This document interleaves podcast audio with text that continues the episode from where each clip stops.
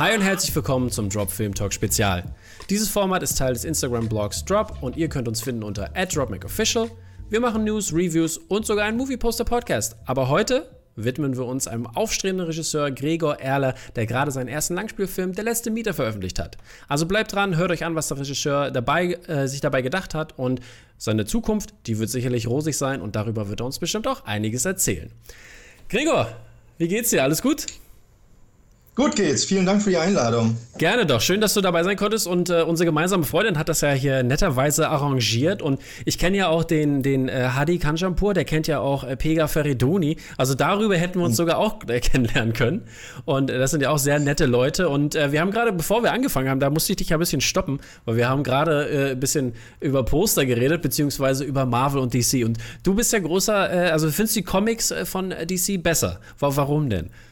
Ja, tatsächlich weniger die. Äh, es ging um die äh, Charaktere selbst. Okay. Mhm. Also klar, natürlich auch um die Comics. Und bei DC, da finde ich meistens die Charaktere. So ein Batman ist einfach, weil er so eine gebrochene, nicht perfekte Figur mhm. ist, äh, immer sehr, sehr stark. Und in, in, von meinem Gefühl, wie gesagt, das ist Riesenthema und so. Aber sind die DC-Charaktere einfach ein bisschen düsterer und das mag ich schon sehr, während ja so die Marvel-Geschichten ja häufig auch äh, siehe Avengers mhm. oder auch durch die Nolan-Batman-Reihe ist für ja. mich Bahn. Und dennoch muss ich sagen, dass die äh, Marvel Cinematic Universe äh, äh Filme tatsächlich oder häufig dann doch irgendwie ein bisschen, bisschen besser sind als die DC-Filme bisher. Ja, das, so. Das Kann sich aber ändern.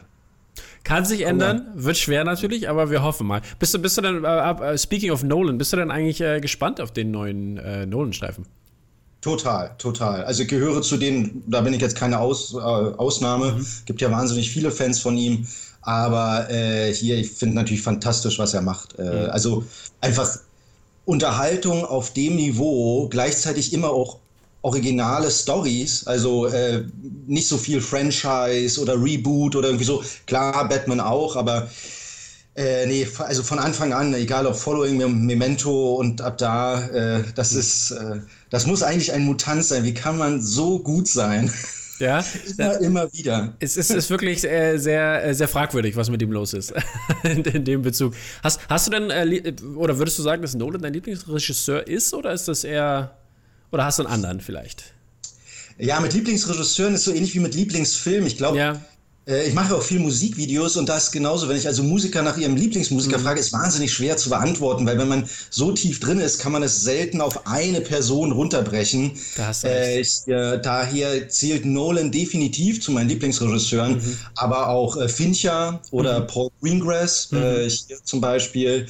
Ähm, aber das kommt auch sehr drauf an. Also zum Beispiel liebe ich auch die Filme von äh, Billy Wilder als mhm. Beispiel. Ja, ja. Querbeet eigentlich alle, die er gemacht hat. Äh, hier, aber auch, ja, es könnte, darf auch gerne Haneke sein, Seidel, ja. Daden. Ja. Also ich gucke sehr, sehr viel und sehr, sehr gerne, aber so, so richtig so von, von der Art und Weise, mhm. welche Art von Filme ich tatsächlich mag oder gerne machen würde, da ist es schon sehr äh, so Fincher und, und Greengrass solche Leute. Mhm.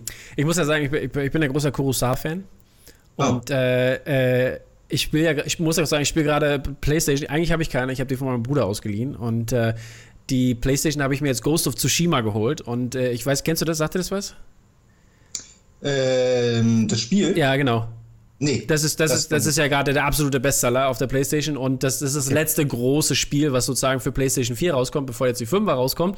Und äh, das Spiel hat, äh, spielt halt in, in, in Japan, sag ich mal, und die, die äh, eine mongolische Armee hat da, da, hat da so eine Insel angegriffen und das ist so ein bisschen so, so ein Open-World-Spiel und dann muss man da den, den Onkel befreien. Und ähm, das, das Ganze hat einen Kurosawa-Modus, nämlich. Und in dem Kurosawa-Modus ist natürlich alles, äh, die, die, die, die, die, ähm, das Audio ist dann auf Japanisch mit äh, mhm. Untertiteln in der jeweiligen Sprache, wie du möchtest. Und äh, dann hast du natürlich alles in Schwarz-Weiß. Und die haben sich wirklich ein Original-Footage aus den 50ern, das Schwarz-Weiß von seinen, von seinen Samurai-Filmen, haben die genommen und haben sich daran orientiert, um das umzusetzen, dass das Spiel genauso ein Feel hat wie ein Kinofilm. Und da, ich, ich mhm. muss sagen, es ist wirklich sehr, sehr gelungen. Es sieht super äh, cinematisch äh, aus und macht wirklich viel Spaß zu spielen. Also, für, also ich, ich muss sagen, ne, es werden ja immer mehr Videospiele, die wirklich äh, ein, ein schönes Narrativ besitzen, wo es Spaß macht, ja. dort mhm. Äh, zu spielen. Und das gehört definitiv dazu. Also, falls du mal, oder, äh, hast, hast du Kinder? Du hast Kinder bestimmt, ne? Habe ich, ja, tatsächlich. Sind die schon äh, so alt? Äh, äh, acht Jahre. Ach so. Äh, und äh, gebe zu, dass ich mit meiner Tochter noch Wii spiele, also sehr oldschoolig. Okay. Mhm. Und wie, aber klar, die Spielbranche selbst ist sowieso super, super spannend. Mhm. Äh, ist ja auch gar nicht so weit weg vom, Definitiv, wie du ja selber ja. sagst, vom narrativen Erzählen. Und die, ja, das Visuelle wird mit jedem Jahr macht wahnsinnige Sprünge. Ich habe letztlich so ein bisschen auch wieder äh, Red Dead Redemption gesehen. Wie gesagt, ich bin jetzt so, nicht so ein mega Game. So ungefähr ist das auch, für, also das Spiel, das Samurai-Spiel.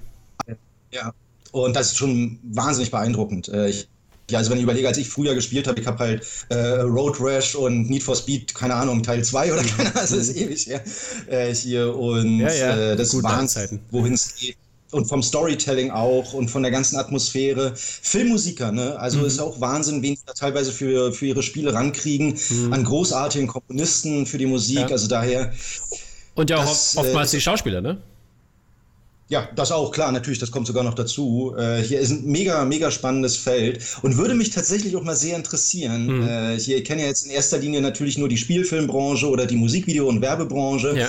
Äh, die Spielebranche ist etwas, also wie so ein Spiel entwickelt wird, was ja auch über viele, viele Jahre geht. Man mhm. darf ja nicht vergessen, die kosten ja wirklich, also die Entwicklung von so einem ja. Spiel kostet ja mindestens so viel wie ein, wie ein Marvel-Film. Äh, äh, hier, die sind ja teilweise ja, ja, auch wahnsinnig teuer, aber man darf auch nicht vergessen, ne, ich glaube, die Spielebranche setzt mehr Geld um als die Musik- und die Filmbranche zusammen. So und ist das, es, so ist es. Hm. Das ist schon mal eine Hausmarke. Ja, ne? Also hast du, äh, hast du zufällig gerade die neue Netflix-Doku schon entdeckt, Highscore? Ähm, meinst du? Ja, genau, die, die kam gerade raus, ich also, glaube vorgestern, genau. Da geht es halt auch um diese Spielentwicklung von, von Arcade-Games bis hin zu. Doom haben sie, glaube ich, gemacht. Äh, ne? Das war so ja. das, glaube ich, letzte und Rollenspiele halt. Und aber auch, wie sich das entwickelt hat und was dahinter steht und für Gaming und was das bedeutet. Und das ist wirklich sehr interessant und sehr schön gelungen und äh, da kann man definitiv äh, mal reingucken. Also es ist wirklich, wirklich gute Doku. Sechs Folgen, guckt sich gut weg. Also wenn man sich ein bisschen mit Spielen auskennt oder mal gespielt hat, die Älteren auch unter uns, die, mhm. äh, die haben da auf jeden Fall Spaß daran. Ja, gucke ich sehr gerne. Also gucke mir sehr gerne an. Ja. Äh, hier im Moment komme ich noch nicht so viel wieder dazu. Äh, also ich muss natürlich aus beruflichen Gründen sowieso sehr viele Sachen sehen und jetzt habe ich gerade gedreht, aber freue mich schon darauf, wenn es wieder ein bisschen ruhiger mhm. wird und äh, äh man wieder ja. dazu kommt, ein bisschen mit dir was ein, äh, aufzuholen. Was hast du zuletzt geguckt als, äh, also beruflich vielleicht oh. oder auch privat? Ja, wunderschöner Film, hat aber, also es hat weder was mit Spiele ja. noch mit dem Genre zu tun, welche, äh, äh hier, weil wie gesagt, ich gucke ja. komplett querbeet und sehr, sehr mhm. gerne. Richtig doll beeindruckt hat mich Eighth Grade. Also oh, achte, wundervoll, wundervoller Film. Großartig. Ähm, der war wirklich, wirklich stark und äh, ja. weil ich zufällig, hatte sich so ergeben, davor zum Beispiel auch gesehen hatte, Booksmart mhm. oder äh, The Edge of Seventeen, was ja alles so ein bisschen so Coming-of-Age-Filme sind, wo, wo äh, äh Mädchen äh, die Hauptrollen mhm. spielen. Äh, und von diesen dreien muss ich wirklich sagen, äh, die waren alle drei mhm. sehr schön, aber Eighth Grade hat mich wirklich berührt. Ja. Also der war wirklich richtig der gut gemacht. Mhm. Ich habe auch geweint. Hatte wirklich das Gefühl, der hatte den wirklich auch den Finger mega an der Zeit mhm. irgendwie so. Also ich habe selber auch eine Tochter, jetzt nicht in dem Alter. Ja, genau. äh, ich fand es sehr, sehr spannend. Und achso, und dann habe ich letztlich gesehen, der ist aber schon ein bisschen, ein, ein zwei Jahre älter, äh, The Florida Project, auch fällt schön. mir bloß in diesem Zusammenhang ja. auch ein. Auch wunderschön. Mhm. Äh, hier und was ich halt äh, ich äh, so spannend finde. ja, richtig, genau. Äh, was ich so spannend finde, ähm, der Vergleich hinkt natürlich ein bisschen und doch, wenn man sich so diese amerikanischen Independent-Produktionen anguckt, und ich meine, Florida Project zum Beispiel ist jetzt ja auch nicht, nicht nur hübsch und schön, ja. also da werden ja wirklich auch ernste Richtig. Themen behandelt, mhm. Armut und die Mutter hat nicht so viel Zeit, sich um die Kinder zu kümmern. Mhm. Äh, und man daneben dann aber so eine deutsche Produktion stellt, wie Systemsprenger, mhm. der auch ein hervorragender Film ja. ist, aber das sieht man, finde ich, auch in der Art der Dramaturgie oder mhm. wie man schwere Themen bearbeiten kann, einen großen, großen Unterschied zu, ja. zwischen, sagen wir, so dem amerikanischen Independent-Film mhm. und dem deutschen, naja, also gut, Systemsprenger ist jetzt kein äh, Independent-Film äh, hier, aber ist doch interessant, finde ich, wie äh, ja. sich der europäische oder der deutsche Film dann doch sehr unterscheidet, wenn solche Themen angegangen werden Definitiv. von eben solchen anderen äh, Produktionen. Ja, ich fand auch äh, Thoroughbreds, kann ich auch sehr empfehlen. Ja, voll, Vollblüter ist, glaube ich, der hm, genau, ja, genau. Ähm, äh, den will ich auch sehen, ist auf meiner Watchlist. Mhm. Äh, ich, also meine IMDb, IMDb, wisst ja vielleicht, dass man bei IMDb kann man sich so eine Watchlist ja. anlegen und die ist seit Jahren leider immer über 1000, weil kommen immer welche dazu, dann gucke ich welche. Mhm. Äh, aber bewertet habe ich auch schon mittlerweile, ich glaube 5400. Was für mich übrigens als Filmemacher sehr cool ist, weil wenn ich ähm, zum Beispiel mal einen neuen Stoff schreibe und merke, ah, okay, das ist jetzt zum Beispiel wie bei äh, Der letzte Mieter. Mhm tendenziell ein Thriller-Stoff, der eher an einer Location spielt, dann kann ich über die Keyword-Suche genau. bei IMDb mir alle Filme anzeigen lassen, die ich schon gesehen habe, zu diesem Thema mhm. irgendwie und nochmal gucken, ah, der war besonders gut, den sollte ich mir vielleicht nochmal mhm. angucken. Sei es, dass man sich nicht wiederholt mhm. oder sei es, dass man Inspiration daraus findet. Ja. Äh, ja und daher, nee, aber äh, Vollblüter ist tatsächlich auch auf meiner Watchlist, mhm. weil der hat doch danach jetzt, wie, wie ist denn der Folgefilm? Der ist doch auch sehr gut äh, von dem Regisseur. Äh, wer hat das nochmal gemacht? Ich äh, weiß es auch gerade nicht aus dem Kopf. Ich weiß gerade nicht. Ja. Aber äh, können, wir, können wir recherchieren. Ähm, vielleicht, vielleicht in einem ruhigen Moment. Wenn du lange redest, dann recherchiere ich das mal für uns. Genau. Aber ähm, äh, hast du Waves schon geguckt dann? Fällt mir gerade ein. Das ist ja auch ein super Coming-of-Age-Film. Äh, wie Waves? Waves, nee, noch nicht. Äh, steht aber natürlich auch, hm. also auch auf meiner Watchlist. Auch großartiges, großartiges Kino. Also ich habe, wie gesagt, ja, ich glaube, alle, die wir genannt haben, die waren, glaube ich, in, immer in meiner Top 10 des jeweiligen Jahres und äh, ja. großartige, großartige Filme. Kann ich, kann ich nur empfehlen. So, jetzt haben wir eine ganze Menge schon äh, erstmal allgemein geredet. Ich glaube, wir müssen die, die, Leute auch noch mal ein bisschen äh, sagen, wer du denn bist. Erzähl doch mal drei, vier Wörter oder Sätze, sagen wir mal lieber, über dich. Ähm, wer bist du, woher kommst du und was, was sollte man über dich wissen? Na, ich habe äh, an der Filmakademie Baden-Württemberg äh, Regie studiert, ähm, äh, szenische Regie, also äh, narrativen Film. Mhm. Und äh, bin damals mit einem Kurzfilm aus der AK raus, der hieß Roadkill und war insbesondere, war, lag daran, weil es ein Horrorfilm war. Mhm. Äh, hier auf internationalen Festivals war der sehr, sehr erfolgreich. Also alle wichtigen Genrefestivals wie Fantastic Fest, Puchon, Ach, der AK lag vielleicht auch ein bisschen daran, dass es ein Horrorfilm war. Das war das erste Mal, dass ich mich diesem Genre genähert hatte. Mhm. Äh, hier war aber nun mein Abschlussfilm. Äh, Erstmal auf so eine leichte Skepsis, sag ich jetzt mal, gestoßen bin, obwohl ja heutzutage so heißt, ja, Genre und so auch in Deutschland ist wichtig. Damals ist ja jetzt auch schon zehn Jahre her. Äh, äh hier war das so, dass mhm. es ein bisschen leichte Skepsis auf deutscher Seite war. Was machen wir ja. denn jetzt mit dem Regisseur, der hier irgendwie zwar einen sehr, sehr erfolgreichen Horror-Kurzfilm gedreht hat, äh, hier aber ähm, wie setzen wir den jetzt so ein? Und so kam es, dass ich erstmal angefangen habe, tatsächlich Werbung und Musikvideos zu drehen. Mhm. Und äh, das ist das, was ich hauptsächlich mache. Ja. Irgendwie also drehe Sarah Connor, Glasperlenspiel, Ray Garvey, also halt wirklich mhm. durch die Bank, was, was halt so gerade im Radio läuft. Und äh, wollte dann aber mich wieder mehr auf 90 Minuten konzentrieren, äh, habe dann erstmal wieder als äh, Autor angefangen, weil mir schon aufgefallen ist, dass auch ich als Regisseur häufig von Redakteuren oder äh, Produktionsfirmen gefragt werde, was ich denn so für Stoffe habe. Mhm. Und dachte, okay, dann setze ich mich nochmal hin, weil ich sowieso bisher alle meine Kurzfilme und so äh, mitgeschrieben hatte mit anderen Autoren. Ich mag sehr diese kollaborative Arbeiten. Mhm und äh, habe mich dann hingesetzt und mit dem Hauptdarsteller mir eine grundsätzliche Story überlegt und dann kam der Benjamin Karalic dazu, der Co-Autor ähm, von Der letzte Mieter, der auch schon der Co-Autor war von meinem Horror-Kurzfilm. Ah, okay. Und so schloss sich dann der Kreis und komme was, eher was Kammerspielartiges angesetzt und das dann gemacht und so kam es zu Der letzte Mieter. Ja, äh, sehr schön, ja. Ich, ich muss sagen, ich habe den Film auch gesehen. Ich habe noch keine Review gemacht, aber äh, ich habe ihn mir angeguckt und es ist wirklich ein sehr, sehr gelungener Film. Ähm, Vielen Dank. Äh, ja, ich, also ich bin wirklich, war wirklich echt begeistert. Ich dachte so, wow, richtig gut, weil sonst ich ja, ich habe, äh, ich wurde auch oft enttäuscht vom deutschen Film, muss ich sagen. Und äh, ich meine, das, das, das weiß man sicherlich auch und dass es auch natürlich anders ist zu dem, sag ich mal, Guckverhalten, wenn es zum Beispiel jetzt gegenüber, wie wir gerade erwähnt haben, amerikanischen Filmen ist und so weiter und so fort. Aber ähm, es, es hat mich überrascht. Es hat äh, definitiv, ähm, eine, eine, es war sehr gut strukturiert. Es hatte eine sehr schöne Kameraführung. Es war alles äh, wirklich, wo ich dachte, wow, schön. Freut mich, dass deutscher Film das uns bringen kann. Und das soll nicht heißen, deutscher Film ist schlecht, sondern wirklich, dass ich, dass ich mal wieder einen richtig guten deutschen Film gesehen habe. Und äh, das äh, freut, freut, mich sehr. Ja, äh, genau. Ich, ich, ich, muss sagen, ne, wir haben das, ich habe das Interview vereinbart und so, ähm, weil, weil ich Lust drauf hatte, auch ein bisschen Content zu machen und ich hatte, ich hatte nur bisher ein bisschen was gehört von dem Film und dann habe ich ihn gesehen und habe mich noch mehr auf das Interview gefreut, muss ich sagen. Das freut mich. Nee, tatsächlich haben wir und das freut uns auch sehr, weil wir sind ja, da können wir auch noch drüber reden, eigentlich ein sehr, sehr kleiner Film. Er ist genau. ja komplett ohne deutsche TV-Sender, Redaktion oder so entstanden, ja. tatsächlich. Und äh, dass wir gleich nach dem allerersten Festival, das waren die Hofer Filmtage, wo wir liefen, mhm. gleich danach einen deutschen Verleih äh, gefunden haben, als auch einen internationalen Verleih.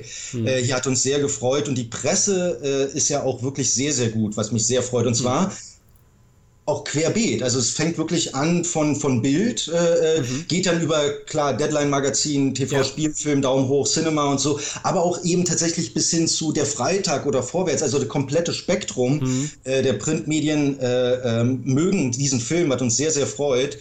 Und jetzt ist natürlich trotzdem die Frage, hoffentlich gehen ein paar Leute ins Kino, äh, weil wegen Corona. Ich hoffe auch, ja.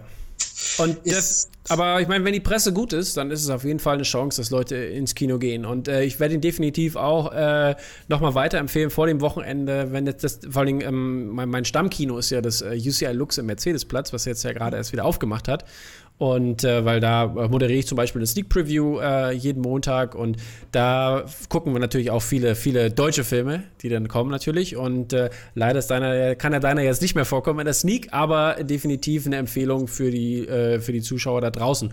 Und außerdem auch auf dem News- und Serien-Podcast, da wird er definitiv auch äh, von mir auch empfohlen. Und ja, ich, ich hoffe, ich kann dir einige Zuschauer bescheren auf diesem Wege definitiv. Das würde uns sehr, sehr freuen. Ja. Ansonsten gibt es auch die Kinoliste, hier die können wir vielleicht als Link oder so noch ein, äh, einblenden später. Mhm. Äh, hier, wo man tatsächlich sehen kann, wo er überall in Deutschland läuft. Äh, mhm. Ja, auf, auf kino.de kann man es ja auch sonst zur Not nachgucken, ne? oder Filmstarts, da wird das, glaube ich, auch gezeigt. Genau, richtig. Mhm. Da habe ich bloß manchmal das Gefühl, dass sie noch nicht ganz aktuell sind. Also okay. Also da werden wir laufen teilweise auf weit oder in mehr, weit mehr Kinos, äh, mhm. als in diesen Datenbanken ah, okay. drin ist. Daher lohnt sich tatsächlich die Kinoliste, die wir okay, cool. unter anderem äh, äh, wöchentlich aktualisieren auf Facebook. Mhm. Äh, bei der letzte Mieter Spielfilm gibt es eine Seite. Packen wir alles mit rein, verlinken wir, wird alles gemacht. Dann haben, können die Leute definitiv finden. Also checkt das auf jeden Fall aus, Leute. Ich erwähne das nochmal am Ende, damit ihr es ja nicht vergesst. Ähm, aber jetzt würde ich gerne mal was äh, über den Film hören. Und zwar erzähl doch mal ein bisschen was über den Film, während ich mal uns äh, den Trailer ein bisschen einblende. Also los geht's. Genau. Ja, in dem Film geht es eigentlich erstmal um einen Menschen, der seit 40 Jahren in seiner Berliner Wohnung lebt und nun auf einmal von jemandem aus der Wohnung gedrängt wird, von einem neuen Eigentümer äh, hier, der halb so alt ist wie der Mietvertrag, den dieser alte Mann hat. Hauptdarsteller ist aber eigentlich der Sohn des alten Mannes und der kommt eher zufällig in die Wohnung und merkt, dass hier irgendwas nicht stimmt. Ausgerechnet am Tag der Räumung, der Zwangsräumung, äh, findet er auch den Makler in der Wohnung vor und irgendwas ist zwischen dem Vater und diesem Makler und das spürt er. Und diese Situation eskaliert enorm zwischen denen. Es kommt tatsächlich zu einer Geiselnahme. Es ist also ein Hostel Hostage-Thriller, könnte man fast sagen. Mhm.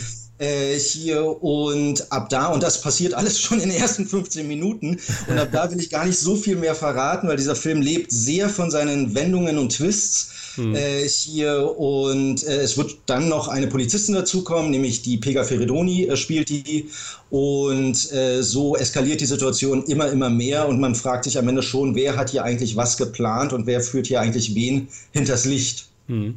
Ähm, wie war denn an deiner Stelle äh, oder an dieser Stelle die Art und Weise, wie du, also wie du die Story geschrieben hast? Gab es da eine Herangehensweise? Hattest du die Idee schon immer im Kopf? Kommt das aus deiner eigenen, aus deinem eigenen Hintergrund, dass du in Berlin aufgewachsen bist?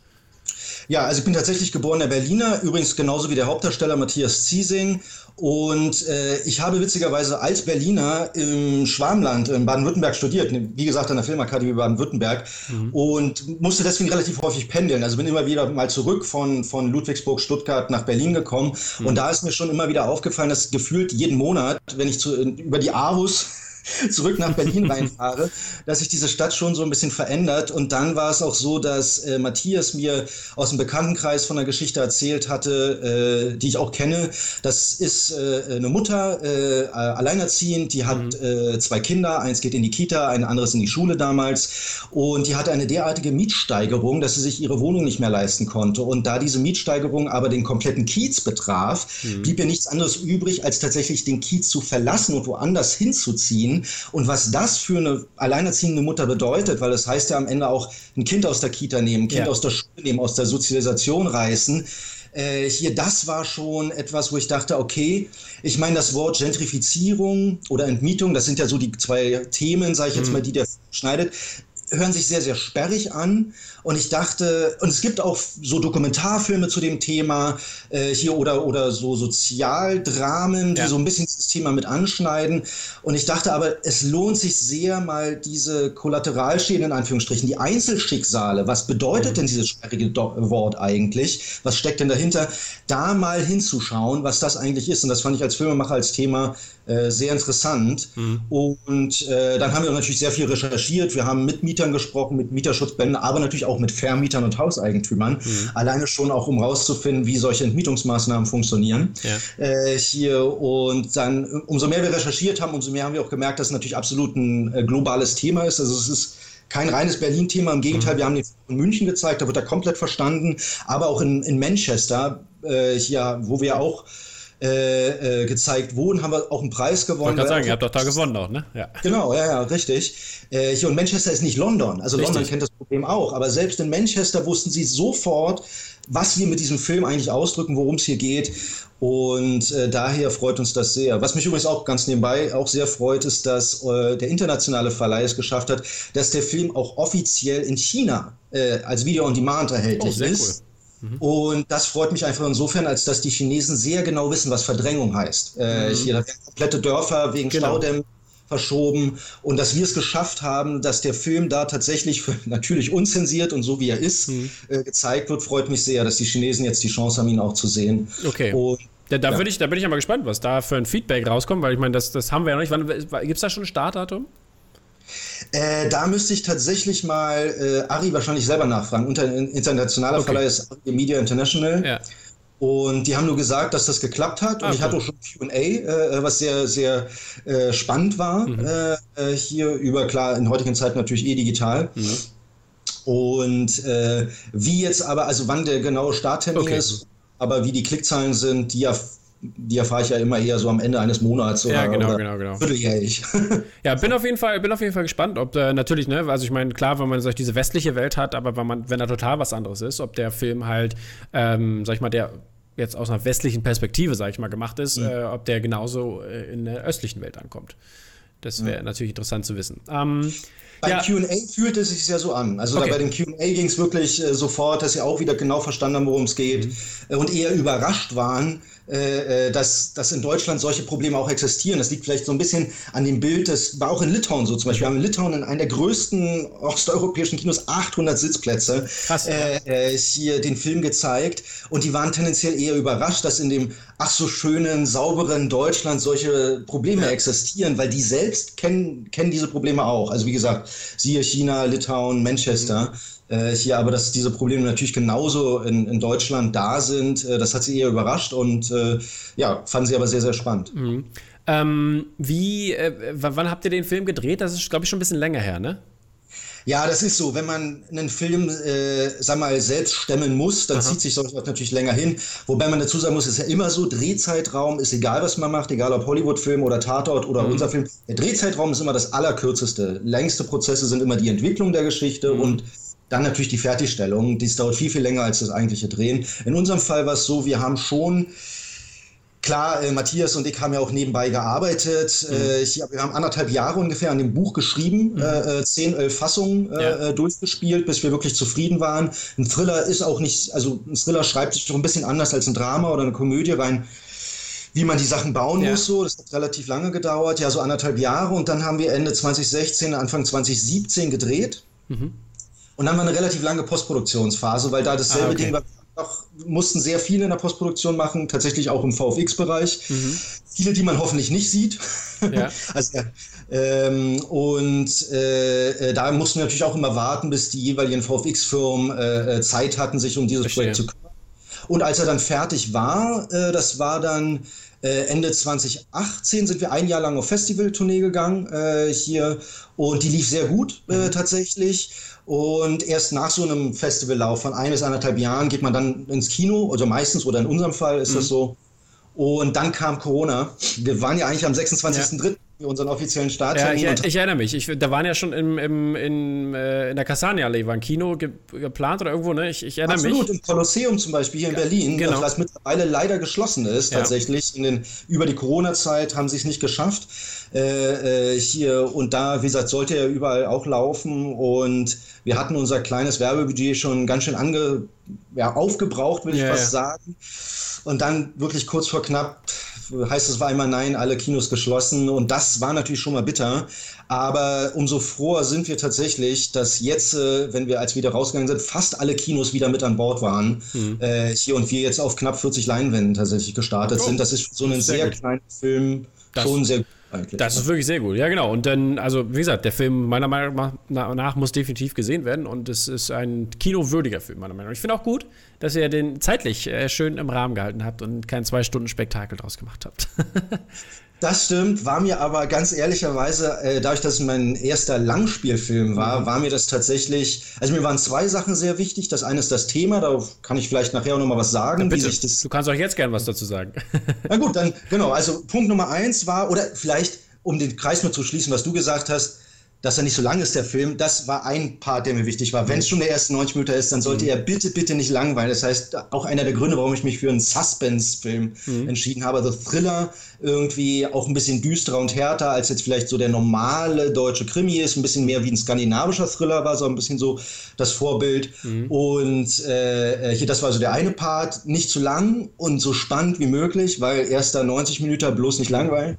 Äh, hier, das war der so rein praktische Part. Ja. Und das andere Ding, was uns sehr wichtig war, äh, ist das Thema des Films. Und wir haben versucht, ein bisschen, ich sage immer, einen Wolf im Schafspelz zu machen. Wie gesagt, es gibt schon Dokumentarfilme zu dem mhm. Thema. Es gibt auch so eins, zwei Sozialdramen, die das Thema so mitstreifen.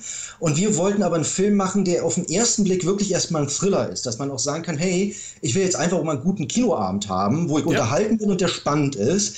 Wo man aber, wenn man genauer hinguckt, sich die Dramaturgie immer wieder am Thema orientiert. Mhm. Es ist häufig so, ich weiß nicht, ob dir es auffällt, es gibt häufig Filme zu mhm. schweren Themen, sage ich jetzt mal, ja. also zum Beispiel Krankheit. Mhm. Und dann geht es in dem Film, da wird dieses Thema aber nur als Vehikel benutzt, weil es ja, geht ja, eigentlich genau. darum, mhm. die dysfunktionale Familie zusammenzubringen und wir fahren alle nochmal zusammen ans Meer und am Ende findet man womöglich raus, ach, der Hauptprotagonist hat die Krankheit gar nicht, der wollte bloß die Familie zusammenbringen. Also mhm. es wird häufig eher als Ich weiß Video genau, was du meinst, ja, ja, ich weiß genau, das, das finde ich halt, das finde ich, deswegen hat er mir auch, glaube ich, so gut gefallen, weil ich genau sowas oft vermisse bei Filmen. Also, wenn ich... Ja. Ich will nicht einfach nur unterhalten werden. Ich möchte halt natürlich unterhalten werden, aber es soll natürlich auch an der Message orientiert sein, wie ich unterhalten werde. Und das hat der Film definitiv geschafft. Genau. Und wir haben es immer wieder, ich will gar nicht zu viel verraten, aber mhm. kleine Beispiele, also dass der Makler am Anfang, da verrate ich nicht, nicht aus der Tür mhm. raus kann, ist, weil er ihn hat ewig nicht reparieren lassen. Äh, und viele andere, also eigentlich jede Eskalationsstufe in dem Film, wenn man, ich kann jetzt nicht zu viel verraten, mhm. äh, aber wenn man sich anguckt, immer wenn was Schlimmes in dem Film passiert, ist der hinterliegende Grund eigentlich der, dass es irgendeine mhm. Entmietungsmaßnahme mal war, die Richtig. dafür gesorgt hat, dass es jetzt an dieser Stelle eskaliert oder dass jetzt mhm. etwas an dieser Stelle nicht funktioniert. Äh, es gibt zum Beispiel auch einen da verrate ich auch nicht zu viel. Es gibt zum Beispiel auch einen Moment, wo äh, das SEK spielt ja bei uns eine Rolle. Also wir sind ein Thriller und mhm. da gibt es auch ordentlich Action in unserem Film. Äh, hier und das SEK kann an einer Stelle nicht so stürmen, wie sie wollen, weil ein Fenster zugemauert ist. Und das ist auch ein ganz mhm. klassischer Fall. Der ging sogar durch die Medien von einer Frau, ja. äh, die von einem Tag auf den anderen auf eben ein zugemauertes Badfenster hatte. Äh, hier war auch so eine klassische Entmietungsmaßnahme war, genauso wie Bauarbeiten ewig in der Wohnung mhm. hinziehen, Leute halt aus der Wohnung zu ekeln, obwohl sie noch reguläre Mietverträge ja. haben. Ähm, hier, und daran haben wir uns immer orientiert. Und wenn man sich den Film genau anguckt, dann ist jede Eskalationsstufe hat eigentlich immer etwas mit dieser Entmietungsthematik irgendwie zu tun. Und das ist das, was ich meinte, trotzdem das Thema ernst nehmen und nicht genau. als Vehikel.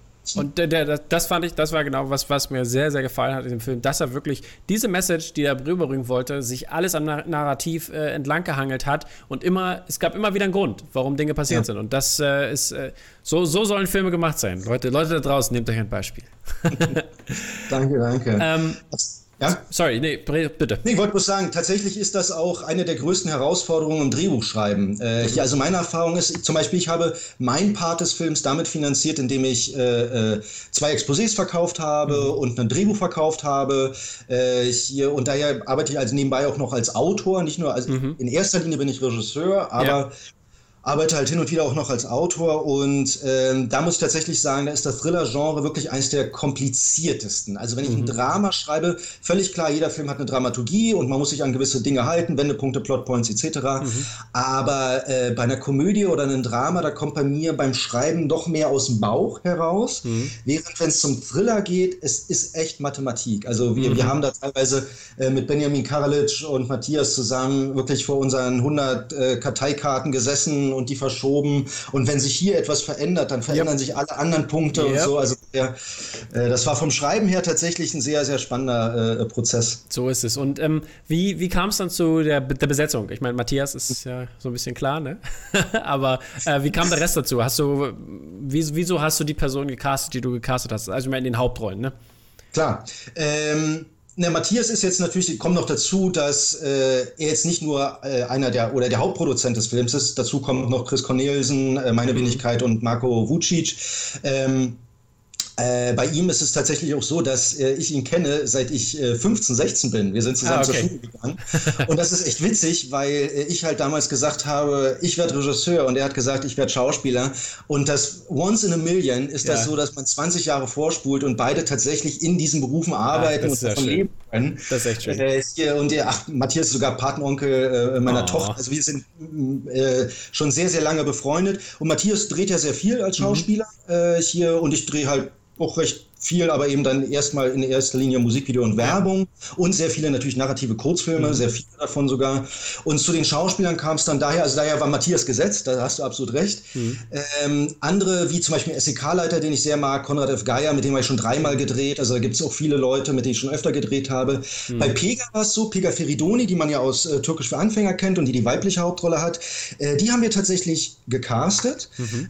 Ähm, und äh, da war es einfach so, dass ihr das Drehbuch sehr gefallen hat. Und es ist auch tatsächlich immer noch eins der einfacheren Sachen, wenn man so einen relativ ja. gering budgetierten Film hat.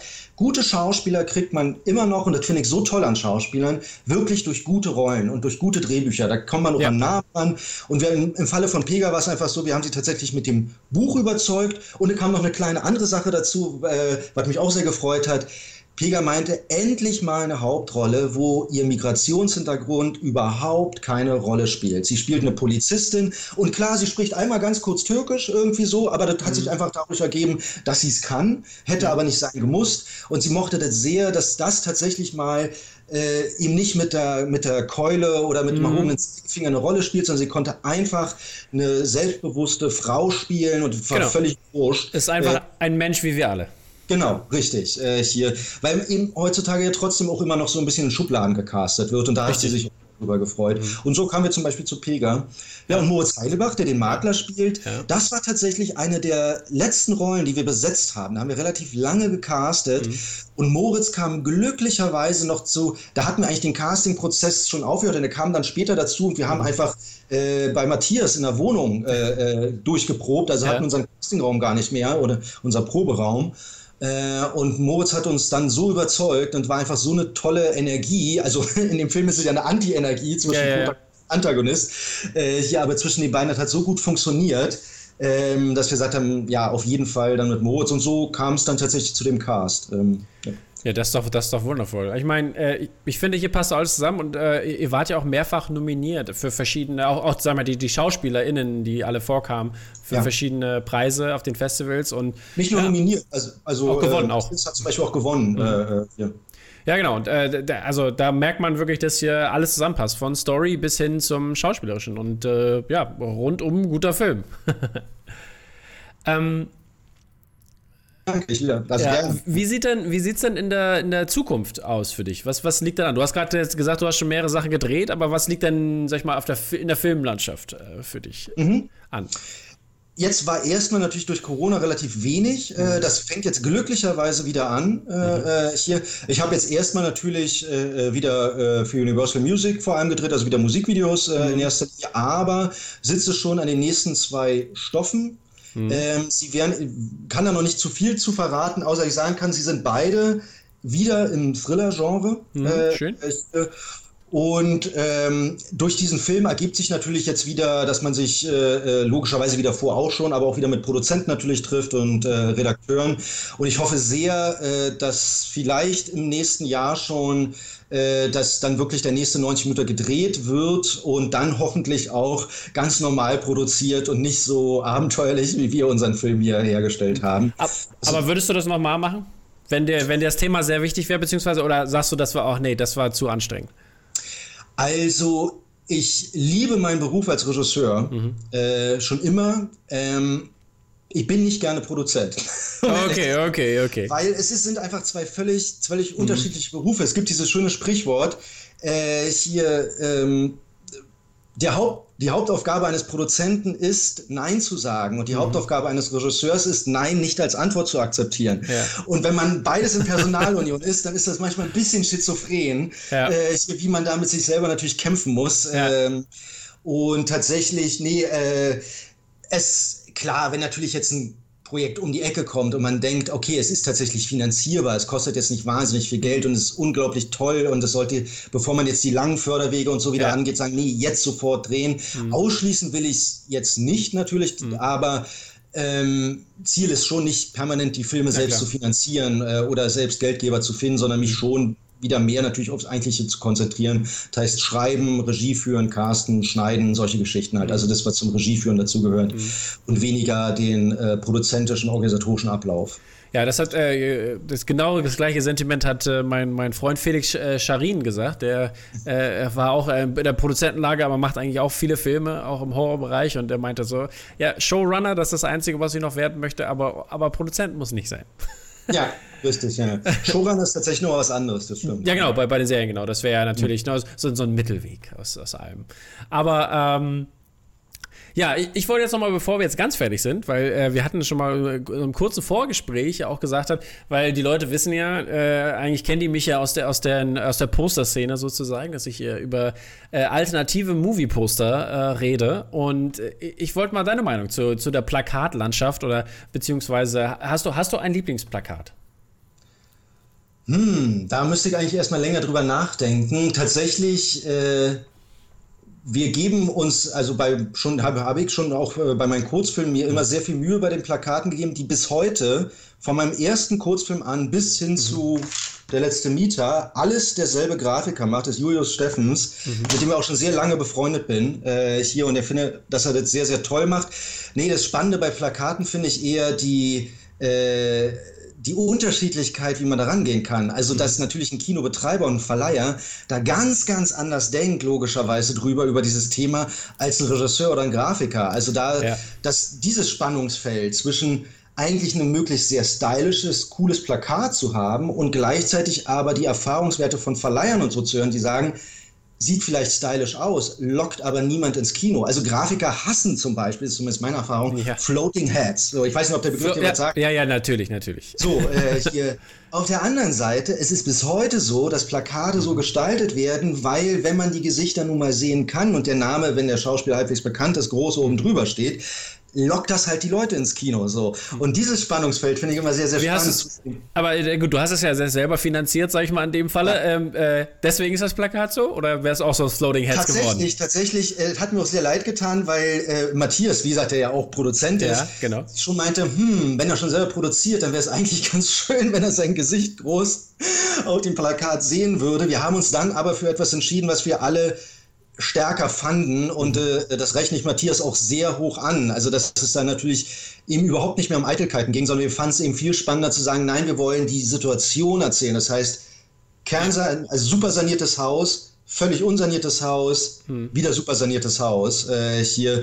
Und übrigens etwas, was es in Berlin kaum noch zu finden gibt in der Konstellation. Ja. Vor zehn Jahren sehr einfach. In unserem Fall, wir mussten das digital bauen in unserem Film tatsächlich. Wo, wo habt ihr denn, wo habt ihr allgemein gedreht?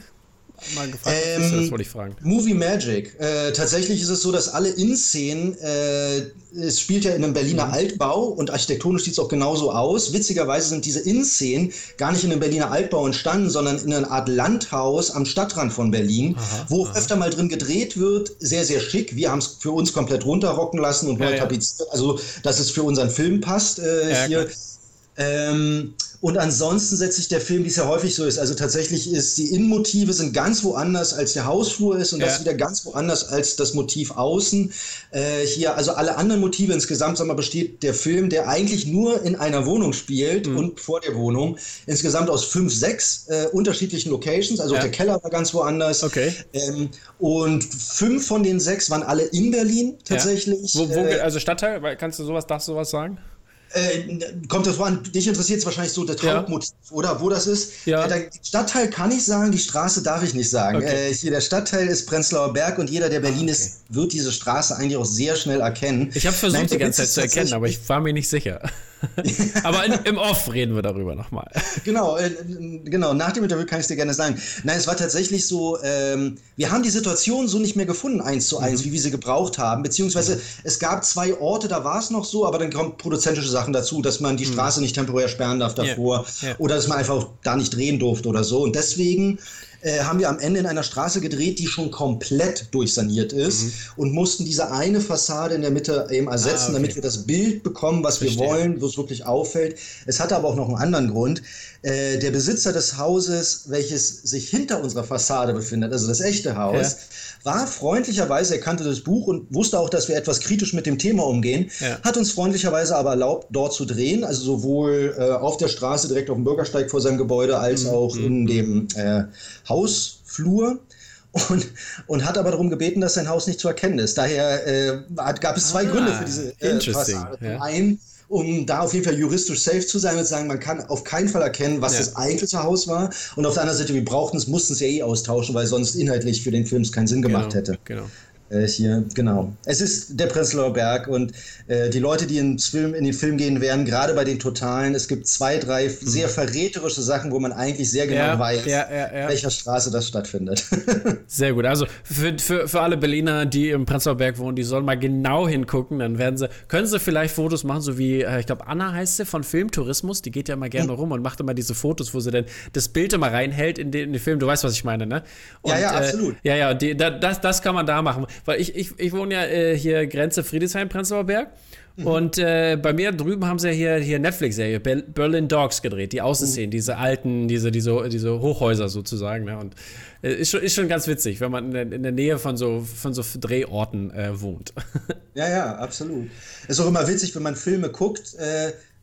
Zum Beispiel damals auch schon Lola rennt und da haben sich natürlich dann die Berliner aufgeregt. Ja, Moment, ja. ich kann doch gar nicht von der Straße zu dieser mhm. Straße rennen. Das fand ich damals so toll, weil war eher der amerikanische Ansatz, nämlich zu sagen, lass uns tolle Bilder finden, ja. als zu sagen, dass die Architektur hier an dieser Stelle, also von, von den Straßen genau. Ist halt zu eins äh, abgebildet wird. Kleiner Fun äh, Fact, aber ich glaube, man sollte sich da nicht drüber aufregen. Genau, genau. Ja, ähm, ist dir schon ein Plakat eingefallen noch, bevor wir abschließen? Ach so, ein Plakat, was ich sehr mag. Oh. Ich muss ja sagen, ich habe letztens mein, mein Favorite Originalplakat ist, glaube ich, entweder ähm, das äh, Star Wars äh, New Hope Plakat ne? mhm. Äh, mhm. oder ähm, das äh, von Jaws hier, der weiße Hai. Von Roger Castell. Oh ja, klar, nee, das ist natürlich das ist wirklich ein Klassiker, das stimmt, das stimmt. Ähm, da müssen wir jetzt vielleicht einen Cut machen. und wenn nicht, dann könnte ich nämlich noch heimlich nochmal nachgucken, weil ich habe eigentlich einen Ordner mit Filmplakaten. Ach, du hast eins. Inspiration ah. von unserem Plakat, wo ich gesagt habe, da würde ich gerne hingehen. So direkt und spontan. Aber mir fallen ein Bilder ein, aber ich könnte jetzt nicht sagen, welcher Film das war. Alles äh, gut. Ist nicht so schlimm. Wir können es in den Kommentaren sogar, du kannst gerne selber hinzufügen, wenn du möchtest, wenn es dir eingefallen ist, weil das ist nämlich noch witzig, da haben wir noch ein bisschen Interaktion drin. Und, äh, aber, ja. aber von welchem, bei welchen Film hast du dich inspirieren lassen? Weißt du das aus dem Kopf oder? Ähm, fürs Plakat oder für den Film selbst? Für, für den Film selbst jetzt, für der, der letzte Mieter. Nee, das weiß ich tatsächlich ah, äh, nicht, weil ich habe noch die Bilder im Kopf. Dadurch, dass es so, okay. auch ein bisschen unbekanntere äh, Independent-Produktionen waren, weiß ich jetzt tatsächlich den kompletten Titel nicht, weil ich natürlich, da schließt sich dann der Kreis zu dem, ja. eher auf der Suche war nach stylisch spannenden Plakaten oh, okay. äh, hier und dann aber auch von, schon von News Seite meinte, ja, aber wir müssen ein bisschen klarer sein. Uns nützt es nichts, wenn wir am Ende was haben, wo wir als Grafiker sagen, das ist mega toll, weil mhm. spätestens dann, wenn ihr in den Verkauf geht, wird der Verleih äh, das Plakat verändern wahrscheinlich. Also das mhm. passiert relativ häufig. Ja, ja. Äh, und dass wir den richtigen Weg gegangen sind, habe ich auch daran gesehen, dass tatsächlich weder der internationale noch der deutsche Verleih das Plakat äh, äh irgendwie verändert haben, sondern die haben tatsächlich es übernommen, mhm. Minimalsachen, klar, da muss ein neues Logo mit drauf oder irgendwie so, aber sie sind tatsächlich bei dem Design geblieben, welches wir schon entworfen hatten, als wir ganz am Anfang mit dem Film rausgekommen sind. Und das heißt, wir haben scheinbar einen guten Mittelweg gefunden ja. zwischen halt noch halbwegs stylisch oder spannend so und nicht mhm. so reine Floating Heads und gleichzeitig aber so kommerziell, dass man gleich versteht, worum es irgendwie geht. Ja. Ähm, aber ja, genau. Wenn, wenn, du dann noch mal ein paar, paar, Bilder hast im Nachhinein, wir müssen das jetzt machen, aber ich kann es natürlich gerne doch anfügen dann später und äh, die Leute können es äh, auf der Instagram-Story auschecken dann, ähm, was ich zum Interview dann veröffentlicht werde und dann kann man auch die Plakate, die Inspiration sehen und dann mhm. schließt sich der Kreis nämlich zum Movie Poster Podcast. Aber bevor wir jetzt wirklich ganz weg sind, möchte ich dir noch die Chance geben. Du kannst gerne ein Shoutout, äh, Grüße da lassen an alle, die du möchtest, Familie, Freunde, Schauspieler, sonst was. Ich versuche alle zu taggen, damit sie alle ihren Shoutout Shoutout bekommen und vielleicht auch noch am Ende erwähnen, wo man dich finden kann. Also Social Media bzw. Internetseiten. Um genau. Also mich selber findet man natürlich bei IMDB ganz normal unter meinem Namen Gregor Erler. Äh, hier ansonsten habe ich eine eigene Seite, da kann man sehen, was ich noch so drehe. Äh, hier das ist tatsächlich auch mein Name komplett zusammengeschrieben hinten.com, also www.gregorerler.com. Man findet mich auch auf Instagram, da eher unter greg-erler. Äh, hier, weil es so eher so der Rufname. Ähm, und natürlich LinkedIn, die üblichen. Und ansonsten, äh, was ich natürlich gerne noch loswerden würde, ist, wir freuen uns über jeden einzelnen Zuschauer. Und wir haben jetzt schon diverse Screenings gemacht und uns wirklich sehr gefreut, weil danach auch häufig Diskussionen entstehen. Und äh, meistens kommt auch Matthias, der Hauptdarsteller, mit. Oder wir hatten auch schon Podiumsdiskussionen mit Florian Schmidt zusammen und haben dann mal größer über dieses, äh, ist ein äh, Politiker der Grünen hier aus, aus Berlin und haben mal über das größere Thema gesprochen. Also nicht nur über den Film, sondern über äh, natürlich einfach auch, wie sieht es gerade in Berlin aus? Und was uns auch sehr, sehr freut, ist neben der tollen Presse, die wir haben, ist, dass uns nahezu täglich äh, E-Mails erreichen von Leuten, die von diesem Thema betroffen sind, die zufällig im Kino waren, den Film gesehen haben. Und daher an dieser Stelle schon mal ein großes Dankeschön für jeden, der bis jetzt ins Kino gegangen ist und äh, nochmal, wir sind ein sehr, sehr kleiner Film äh, und äh, wir freuen uns über jeden weiteren Zuschauer, der ins Kino geht. Und da stehe ich schon mal ein großes Dankeschön an dieser Stelle heraus an jeden, der drinne war oder der in Zukunft noch reingehen wird. Also ihr habt es gehört, Leute, geht ins Kino, es lohnt sich. Und äh, Gregor und ich werden auch noch einige Dinge besprechen jetzt im Off. Und vielleicht gibt es auch noch mal ein Special Screening demnächst. Ähm, das schon mal als kleiner Teaser vorweg. Aber ich bedanke mich bei euch allen Zuschauern und Zuhörern da draußen. Vielen Dank, macht's gut, bis zum nächsten Mal. Ciao. Ciao, vielen Dank.